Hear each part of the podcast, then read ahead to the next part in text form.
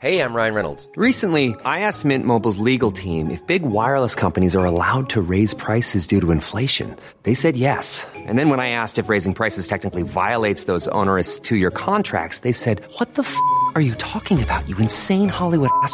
So to recap, we're cutting the price of Mint Unlimited from $30 a month to just $15 a month. Give it a try at mintmobile.com slash switch. $45 up front for three months plus taxes and fees. Promo rate for new customers for limited time. Unlimited more than 40 gigabytes per month. Slows. Full terms at mintmobile.com.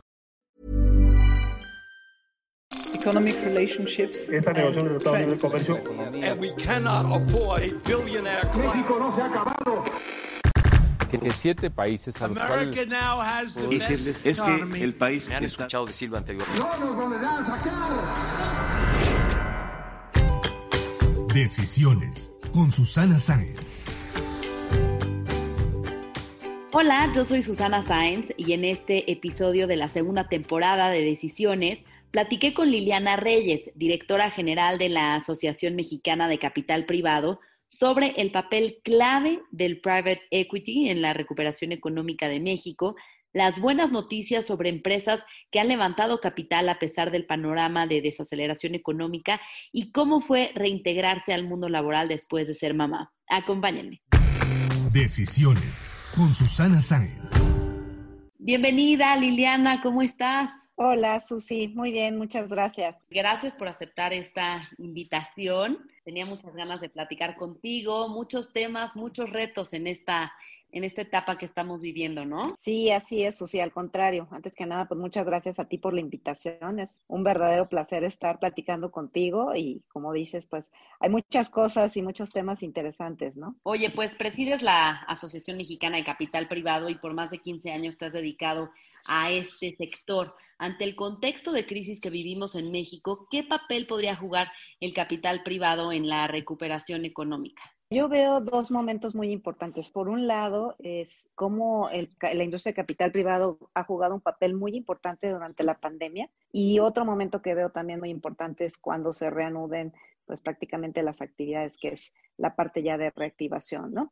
En cuanto al papel que, que la industria ha jugado durante la pandemia, claramente vemos cómo los fondos se han vuelto asesores claves para las empresas invertidas. Por un lado, intensificando el acompañamiento y la asesoría que le dan a sus empresas invertidas, revisando y ajustando escenarios de crecimiento, implementando estrategias para mantener el flujo efectivo.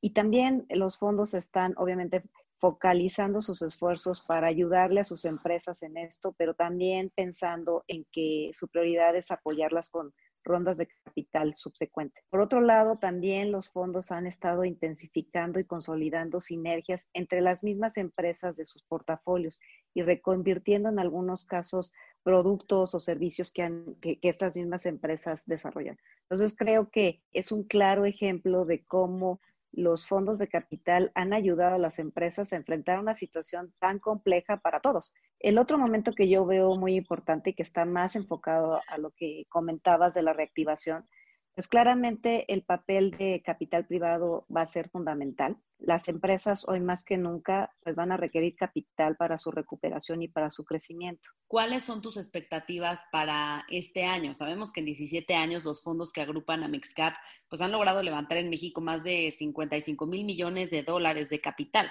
Claramente eh, vemos que, las industrias más relevantes, sobre todo en, tu, en, términos de número de trans transacciones realizadas, pues los sectores más invertidos son el sector de servicios financieros, de servicios al, al consumidor, impulsadas principalmente por inversiones en fintech. Creo que la, la pandemia ha demostrado que, que pues las empresas de base tecnológica pues son las que están haciendo quizás mejor frente a la coyuntura, ¿no? Justamente he platicado con algunos emprendedores del sector fintech que, que, me dicen que pues esperarían tener más apoyo de las autoridades, por ejemplo, aprovechar estos momentos para que ellos sean una plataforma para, por ejemplo, no sé, la um, dispersión de créditos, diversos apoyos y que no han tenido ese impulso por parte de las autoridades y que incluso con la ley FinTech pues también están todavía como un poco en, en stand-by, ¿no? ¿Qué opinas de esto? Pues yo creo que es una etapa en la que eh, estas sinergias se tienen que dar de manera más acelerada, ¿no? Yo creo que las autoridades también están muy interesadas en que pues, haya una reactivación económica, que haya crecimiento económico. Yo creo que un tema que han manifestado de, interés en general de, para apoyar el gobierno, pues es la inclusión financiera y las fintech ahí tienen un papel fundamental. Quizás eh, el reto sea pues acercar justamente a estos actores para entender realmente hacia dónde están pues las oportunidades y digamos las posibilidades de apoyar este sector, ¿no? Pero definitivamente tiendo a creer que, que tenemos que trabajar para para proporcionarle al gobierno pues los elementos y casi que la ruta que tuvieran que seguir para poder realmente apoyar este sector. Que aprovechen este tipo de plataformas, ¿no? Creo que sería un ganar-ganar. ¿Tienen algún estimado justamente de cuánto se podría levantar de capital privado este año? La verdad es que tanto 2019 como lo que va del año, en términos del levantamiento de capital, pues ha venido eh, pues una, una baja Digo, no han sido los años en donde más se ha levantado, claramente, y ahí es justamente donde nosotros vemos un reto como asociación, ¿no? Evidentemente, de los 60 mil millones de dólares que tenemos estimado que se ha levantado a la fecha, de hecho es, un documento que vamos a sacar ya en una semana, por eso la, cifra ya se, ya se este, ajustó. Sí hemos seguido teniendo levantamiento de capital pero, pero sí necesitamos que, que, esto siga creciendo al ritmo que ha estado creciendo en otros años. ¿no? En general, la industria ha tenido un buen crecimiento, pero sigue siendo insuficiente, sobre todo si lo comparamos con el crecimiento o la proporción que representa del Producto Interno Bruto de otros países, incluso países igual que nosotros comparables en la TAM. Entonces creemos que esto era algo que ya tiene que, que ya, ya estaba en la agenda, digamos, es algo que, que ya estábamos trabajando y que ahora en la coyuntura pues se vuelve todavía más urgente, ¿no? En el episodio anterior platicaba con Gonzalo Alonso, que fue el primer director de Google en México, y me decía que esta crisis va a gestar al próximo Google del mundo. ¿Crees que en México podría crearse el siguiente unicornio? Yo creo que, que hay muy buenas noticias, especialmente en el tema de innovación y en emprendimiento. Recientemente nosotros eh, publicamos un estudio en el marco de nuestra cumbre que fue el pasado mes de, agosto, y en donde ya se puede ver que en México ya se están llevando a cabo inversiones en empresas que están levantando rondas de capital muy importantes, ¿no? Entonces nos está poniendo de alguna manera en un nivel bastante más atractivo que lo que teníamos en algunos años y eso pues es una buena noticia para pensar que el talento, la innovación y las condiciones en general de México pudieran dar esto que tú dices como el próximo unicornio, ojalá. Pero yo creo que en ese sentido em, hay buenas noticias, pese a la coyuntura. Necesitamos capital para que, para que salgan estos emprendedores exitosos y que puedan crecer de manera acelerada, ¿no? ¿Cómo qué empresa destacarías de las que mencionabas que han tenido eh, pues rondas de levantamiento de capital exitosas? Pues mira, el estudio justamente plantea Kavak, es una de las empresas que, que ha levantado la ronda C más grande en México. Ese es un ejemplo relativamente reciente. Y de hecho, uno, el fondo que, que, uno de los fondos que apoyo de manera importante es también la asociación. Ellos también están creciendo de manera importante, ya levantando, me parece que es su tercer fondo, y recientemente la IFC les comprometió una inversión de 10 millones de dólares. Entonces son, son noticias importantes. Clip también es una de ellas. Entonces realmente sí tenemos muchas buenas noticias al respecto y yo creo que lo que hay que hacer es, pues obviamente, comunicarlas, pues abrir ese apetito a otros actores, porque lo que está sucediendo es que estas, estas empresas van a tener que empezar a buscar, bueno, ya lo están haciendo, capital fuera del país, cuando realmente son oportunidades muy importantes, ¿no? Si no tenemos fondos más grandes que le puedan seguir apostando al crecimiento de estas empresas que han demostrado retornos interesantes, por ejemplo, pues nos estamos perdiendo una oportunidad. ¿no? Y hablando de otro tipo de fondos, pues de 2013 a 2018 fuiste la directora de capital privado en el Instituto Nacional del Emprendedor. ¿Cuáles fueron los principales logros y qué retos ves en el país ante la desaparición del INADEM, que fue un organismo que pues apoyó a muchos emprendedores eh, con diversas eh, pues rondas de inversión y que los ayudaron a, a arrancar y a otros a despegar, ¿no? Sí, la verdad es que fui muy afortunada de participar en esa iniciativa. Eh, creo que sí hubo un antes y un después en lo que se refiere al apoyo de, de emprendedores y de startups el concepto simplemente de apoyar un, segmento que no se tenía identificado como tal. Recordemos que el Instituto Nacional del Emprendedor se creó a partir, bueno, se transformó la subsecretaría de, apoyo a la pyme. Y este nuevo concepto de emprendedores me parece que era muy valioso. yo creo que sí nos posicionó a la vanguardia frente a muchos países que seguían teniendo esta, esta política muy enfocada a las MIPIMES, que es muy importante, pero que creo que sí mm, no incluye esta parte de emprendimiento e innovación. Entonces, cuando se hace el instituto y tiene este foco, creo que ahí la, una de las políticas y que tuve también nuevamente la fortuna de participar fue la de creación de fondos de etapa temprana. Previo al 2013, que es donde nace este instituto, la propia MESCAP tenía identificado que había 15 fondos en esta, en esta etapa. Y hoy, por ejemplo, podemos ver que hay más de 90. Y lo que sucedió ahí es que el gobierno entendió que no podía crear estos fondos si no tenían el apoyo, el aval de, un capital ancla, que en este caso era del gobierno. O sea, había que dar un voto de confianza a estos nuevos administradores de fondo, que en la mayoría de los casos, y casi me atrevería a decir que quizás un 90% de los fondos que se apoyaban en su momento,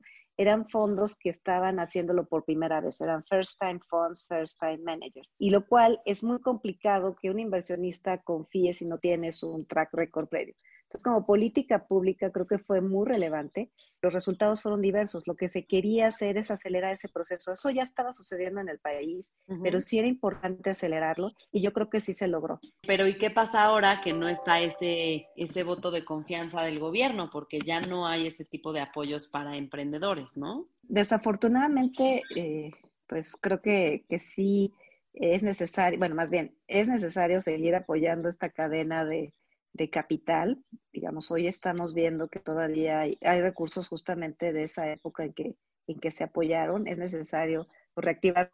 Pero quizá la gran diferencia es que ya estos fondos que eran fondos de primera vez, esos fondos en algunos casos ya están levantando sus segundos, sus terceros fondos y ya tienen un, un antecedente, ya tienen una experiencia y eso es positivo. Digamos que no estamos en ese mismo, en esa misma situación que hace seis años, por ejemplo. Eso creo que es rescatable, creo que fue muy positivo y hoy seguimos teniendo estos beneficios, ¿no? Quizás es importante pues demostrar al gobierno, darle los argumentos y mostrarle los casos de éxito eh, que ya los está viendo, o sea, muchos de esos recursos ya están regresándose al gobierno. Entonces, tener esa información creo que va a ser muy positivo para acercarnos nuevamente al gobierno y decirle, yo creo que esta es una apuesta muy poderosa y muy positiva que tuvo sus frutos y que puede seguir teniendo frutos si los apoyamos, quizás no en esas cantidades que en su momento se dieron, que qué bueno que se hizo, sino de alguna manera mucho más puntual, ¿no? Pues Lili, yendo un poco a tu trayectoria, estudiaste relaciones internacionales en la UNAM, después hiciste dos maestrías fuera, una en London School of Economics y otra en el Instituto Universitario Ortega y Gasset. ¿Cómo fue este proceso de formación académica? Después entras al sector público, dejas de trabajar unos años cuando te conviertes en mamá. Cuéntanos cómo fue esta etapa y también cómo le haces para reintegrarte. Ay, pues muchas gracias por la pregunta. Creo que es como la parte divertida, eh, esta parte más, más personal. Bueno, yo estudié, eh, soy internacionalista y en esa época pues todavía era así como algo medio extraño. La verdad es que la gente decía, ¿y para qué sirve esto?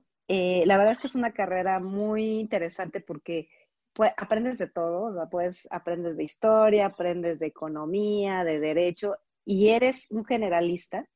Y eso al principio me causaba, causaba un poquito de conflicto porque decía, pues me encanta todo lo que sé, pero realmente sé todo y no sé nada en particular, ¿no? Creo que es muy positivo porque, porque te, te quita el miedo a enfrentarte a cualquier tema. Creo que alguna vez un, colega internacionalista me dijo eso y, y, me quedó muy grabado. Creo que la, la virtud quizás más o la cualidad más importante es que no tenemos miedo a, tomar cualquier tema, aunque para mí era eh, algo que me traía particularmente era el tema de desarrollo económico y, bueno, pues tuve la oportunidad de, empezar mi primer trabajo en Nacional Financiera en la banca de desarrollo y me pareció que, el papel que puede tener el gobierno a través de la banca de desarrollo para potenciar el desarrollo de, pues el crecimiento de las empresas privadas era fundamental. Entonces ahí estuve en mis primeros años Eh, me encantó trabajar ahí. La verdad es que además trabajar en la banca de desarrollo, pues hace varios años era Hiring for your small business? If you're not looking for professionals on LinkedIn, you're looking in the wrong place. That's like looking for your car keys in a fish tank. LinkedIn helps you hire professionals you can't find anywhere else, even those who aren't actively searching for a new job but might be open to the perfect role. In a given month, over 70% of LinkedIn users don't even visit other leading job sites. So start looking in the right place. With LinkedIn, you can hire professionals like a professional. Post your free job on linkedin.com slash people today. Pues muy interesante y creo que dentro del gobierno son de los sectores que tienen pues como más eh, profesionalización, o sea, son, son gente que, que, hace prácticamente una carrera en la banca y bueno, pues me, me encantó estar ahí. Ahí tuve la oportunidad de, de, participar en un evento que organizó NAFIN con el Banco Mundial sobre temas de desarrollo regional y vinieron expertos de todo el mundo, hablaron de lo que sucede en el Reino Unido, en Europa en general, en Estados Unidos y me pareció súper interesante. Entonces yo me acerqué a uno de los, de, de los expositores que, me, que fueron de los que más me impresionaron de lo que estaban haciendo en Europa. Y le dije, oiga, yo quiero estudiar algo así, me parece muy interesante. Creo que a México eh, este tema del desarrollo regional hace todo el sentido. Y pues quiero hacer mi maestría. Yo ya desde, desde hace tiempo estaba pensando en, en estudiar fuera. Y, y, la verdad es que me dijo, creo que el mejor lugar es el ESI, eh, en Inglaterra, y creo que pues ahí puedes estudiar. Entonces pues ya hice todo el proceso, eh, de aplicar a la universidad, muy contenta Ah, cuando me aceptaron, pero un poquito frustrada porque cuando apliqué a, a, la beca del Consejo Británico, pues la primera ocasión no me escogieron Okay. y, y, fue, fue como difícil, pero, pero la verdad es que soy bastante perseverante. Uh -huh. Entonces, insistí, insistí hasta que me dieron la beca del Consejo Británico y pude, este, pude, pude hacer mi maestría en el Reino Unido. Y luego, pues de ahí salió la oportunidad de hacer otra especialización en Qué España. Padre. Uh -huh. Sí, la verdad es que en parte fue que era una oportunidad de vivir fuera más tiempo. Yo ya estaba casada en ese entonces Uh -huh. y de hecho fue un poquito complicado tomar la decisión de irme porque pues todo el mundo me decía, oye, pero si ya estás casada y ya tienes tu trabajo, ¿por qué te vas ahorita? Porque además no me fui como muy joven a la maestría, o sea, no fue inmediatamente saliendo de la carrera, pero yo tenía muy claro que ese era mi sueño y era una gran oportunidad. Entonces, nos fuimos juntos, mi esposo y yo. De hecho, mi esposo renunció a su trabajo, eh, que también eso fue un tema. Todo el mundo le dijo, ok, se va a estudiar tu esposa, pero ¿y tú qué vas a hacer? Y pues yo la voy a acompañar. O sea, este es un qué proyecto buena de ella. Creo que no sí, es fácil la verdad. para cualquier hombre No. renunciar, dejarlo todo y apostarle por tu carrera y por tu preparación. Mis respetos, ¿eh? Sí, y aparte eso, eso, Susi, fue hace 20 años. O sea, fue así como que en una época que todo el mundo le decía a él, pero ¿cómo, cómo que te vas a acompañar a tus padres? Pues sí. Entonces eh, nos fuimos juntos, este, él me acompañó prácticamente. La verdad también me apoyó mucho la maestría porque a mí se me hizo muy complicada. O sea, estudiar en Inglaterra sí fue para mí como, este, y una universidad de, de tanta exigencia, sí sentía que tenía que estudiar muchísimo porque igual y no pasaba. Claro. Y mi esposo estuvo siempre ahí conmigo, él ya había estudiado la maestría afuera, entonces Ujú. pues sí me ayudó muchísimo. Y luego salió la oportunidad de una beca también en, en España, sobre temas de cooperación internacional y gestión de proyectos, y pues apliqué, me escogieron y para nosotros también fue una oportunidad de, de seguir estando fuera de México. Y la verdad España es un, y Madrid en particular, pues Uy, una ciudad sí. increíble. Comes delicioso, los museos. Y más barato, porque realmente Inglaterra sí era así como una pesadilla de lo caro que era. Pero sí fue muy padre y pues fue una super oportunidad. Y cuando yo regresé a México, busqué trabajar, pues obviamente con mis antiguos jefes, en este caso en NAFI. Me ofrecieron coordinar un proyecto de atracción de capital de mexicanos en Estados Unidos y para, pues un poquito para frenar el tema de la migración. Y pues fue un proyecto súper interesante con el Banco Interamericano de Desarrollo. Se combinaban muchas cosas, era un tema de cooperación internacional, de desarrollo económico regional. Y bueno, pues yo, yo fascinada.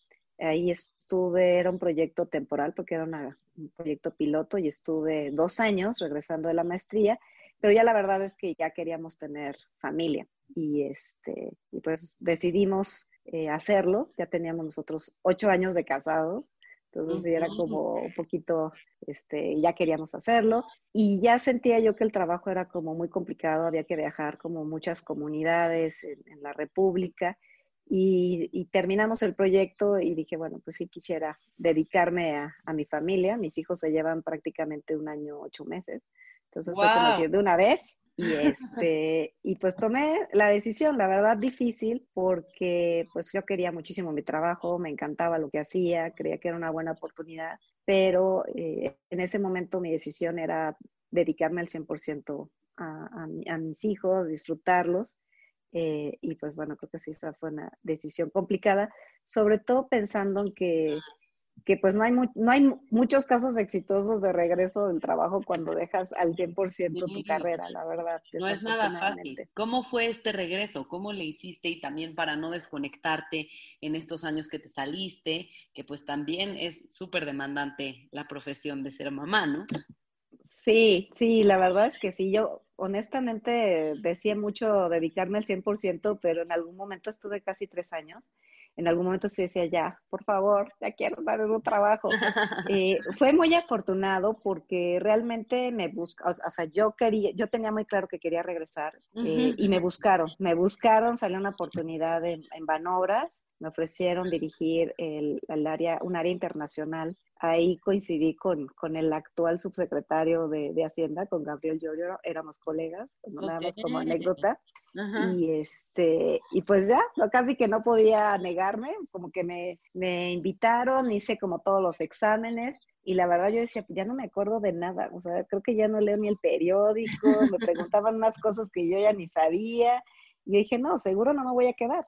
Pero afortunadamente este, me quedé, digo, creo que hice el examen, creo que por una pregunta le gané a la persona de abajo y, la verdad fue muy interesante. Complicado porque pues tienes que rehacer otra vez tu vida, un esquema de trabajo que, que todavía no está acostumbrado a esta flexibilidad. Creo que ahora más, pero en ese momento sí como muy difícil y porque creo que es como un poquito eh, injusto de repente si eres mamá al 100%, las mamás del 100% dicen que cómo puedes trabajar y abandonar a tus hijos y las, las personas que trabajan al 100 de repente también dices cómo pueden dejar el trabajo y estar con sus hijos. Yo creo que no hay mundo perfecto, cada etapa hay que disfrutarla y bueno, pues yo tuve la fortuna de vivir las dos cosas este, y de reintegrarme pues relativamente fácil, ¿no? Qué bueno, qué bueno que pudiste vivir en estos dos mundos y ahora balancear con los, dos, los dos escenarios, ¿no? Y oye, ¿cómo ves la, equidad de género en la industria del capital privado en México? Creo que como mencionas, hoy en día ya hay muchas más oportunidades para las mujeres que somos mamás, que podamos eh, trabajar quizá desde nuestras casas, más ahora con el COVID, ¿no? Entonces, ¿cómo ves pues yo creo que en estos temas de, como dices, este, esta coyuntura nos ha demostrado, y, creo que a todos, y tanto para los hombres como para las mujeres, creo que se van a dar muchos, muchos elementos para que así suceda. Creo que había como mucho prejuicio, incluso en grandes instituciones del sector, pues no sé, de la banca, por ejemplo, que que vienen con políticas a nivel internacional eh, muy enfocadas a estos temas pero en México creo que sí hay mucho prejuicio. Y entonces, incluso las mismas mujeres quizás de repente decían, es que a lo mejor quiero tomar esto del medio tiempo, pero sé que si me voy, a lo mejor no me van a tomar en cuenta o me van a excluir o lo que sea. Creo que, que esta coyuntura sí va a demostrar que todos podemos tener esta flexibilidad, porque todos tenemos derecho también a estar con nuestras familias, ¿no? ¿Qué viene para ti en cinco o 10 años. Ya te vimos en el ranking de las 100 mujeres más poderosas de México, de Forbes, eh, presidiendo la Mexcap. ¿Qué viene para ti? Pues creo que todavía hay muchas cosas que, que, aprender desde mi perspectiva. Llevo dos años que han sido muy intensos, muy complicados, porque además una cultura nacional y mundial muy complicada, pero creo que todavía me queda un buen rato de, de, de aprender de esta industria. Digo, yo cuando empecé sabía mucho de venture, pero pues todo lo que es infraestructura, energía, real estate, además pues eran temas nuevos para mí. He estado aprendiendo muchísimo. Creo que Además, hay muchas cosas por hacer por la industria. Entonces, yo estoy muy contenta y siento que, que todavía tengo mucho que hacer aquí por aportar, por construir, por consolidar. Y pues bueno, ya, ya después veremos. Me encantaría quizás incursionar en el tema ya más de trabajar en un fondo. Eso es algo que, que me interesa, eh, pero no lo veo tan en el corto plazo, ¿no? Oye, es que me encantó esta parte que, que, me platicabas de cuando estudiaste relaciones internacionales, que sabías como de muchas cosas, pero luego no sabías en qué especializarte. Yo me identifico un poco con eso porque al empezar a ejercer el periodismo, reporteaba y me tocaba cubrir todas las fuentes, ¿no? Yo decía, es que estoy en todas, pero no estoy en una eh, clavada así para estudiarle y meterme de lleno, pero eso me permitió darme cuenta qué es lo que más me gustaba y después ya enfocarme en los negocios, en la, en la economía y en las finanzas, ¿no? Y también, eh, pues el saber de todo un poco también te permite de repente probar otras cosas, ¿no? Entonces, pues irte moviendo dentro de la industria del capital privado en diferentes eh, trincheras, pues creo que también es muy interesante, ¿no? Y bueno, como sabes, este podcast se llama Decisiones y por ello me gustaría que nos compartieras cuál ha sido la decisión más importante que has tomado en tu vida. Pues yo creo que hacer mi maestría fuera, creo que también eso ha sido fundamental para que a, partir de ahí pueda lograr muchas cosas. Creo que no te define tener una maestría, pero creo que sí te ayuda mucho y en un mundo tan competitivo y sobre todo que, que a veces a las mujeres nos exigen demostrar más que, que, a veces a los hombres, creo que esa fue una decisión muy importante. Me costó mucho, pero me siento muy orgullosa de, haberlo hecho. Y quizás otra decisión, eh, pues importante y difícil fue, más bien, esta importante y la difícil quizás fue interrumpir en su momento mi carrera profesional. Eh, y básicamente, ¿no? Yo creo que el resto de las decisiones que también han sido complicadas, creo que he tenido la suerte de que eh, no las he tenido que decidir yo. De hecho, mi entrada al INADEM y a MESCAP yo estaba buscando otros, otros rumbos y, salió esta oportunidad porque no salieron lo que yo estaba buscando. Y hoy agradezco que, que, haya sido así porque me encanta el tema de la innovación, del emprendimiento y llegar a la MESCAP fue realmente un lugar en el que no me imaginaba, pero que ha sido totalmente satisfactorio. Me encanta lo que hacemos porque hacemos muchas cosas con el gobierno, con el sector privado, con muchísimos sectores. Creo que tiene muchísimo potencial para generar crecimiento, pero también para generar igualdad, para generar este, transparencia y muchas cosas que este país nos hace falta. Entonces me siento muy afortunada porque esas, esos temas que son muy importantes en mi vida no los tuve que decidir, pero fueron muy relevantes. Entonces yo creo que, que por ahí está. Bueno, oye, y para conocerte un poco más, vamos a empezar con unas preguntas de opción múltiple. ¿Qué prefieres, UNAM o LSI? Ay, son muy diferentes, muy diferentes, cada una en, su valor. Yo creo que la UNAM a mí me dio un conocimiento profundo de, este país, creo que me, aportó muchísimas cosas y él sí, pues me permitió llegar a, un sector muy especializado, una universidad de Son exactamente, creo, este, mundos muy diferentes. Oye, ¿y qué te gusta más, las tapas o fish and chips? Las tapas. Definitivamente, eso está muy fácil. ¿Sector público o privado para trabajar?